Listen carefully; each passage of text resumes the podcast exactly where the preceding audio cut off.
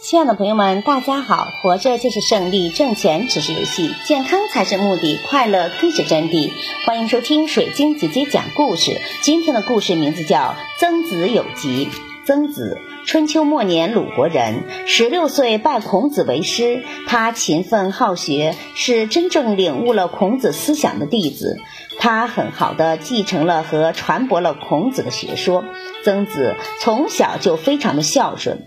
他年老的时候，有一次病得很厉害，在昏睡醒醒来之后，他焦急地问身边的人：“我的四肢还好吗？”他身边的人都感到很奇怪，不知道他为什么要这样问。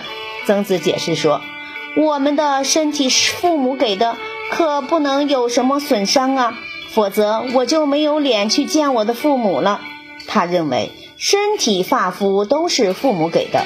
即便是死了，也要完整，这样才对得起父母的养育之恩。他的孝道观影响中国两千多年。感谢收听，再见。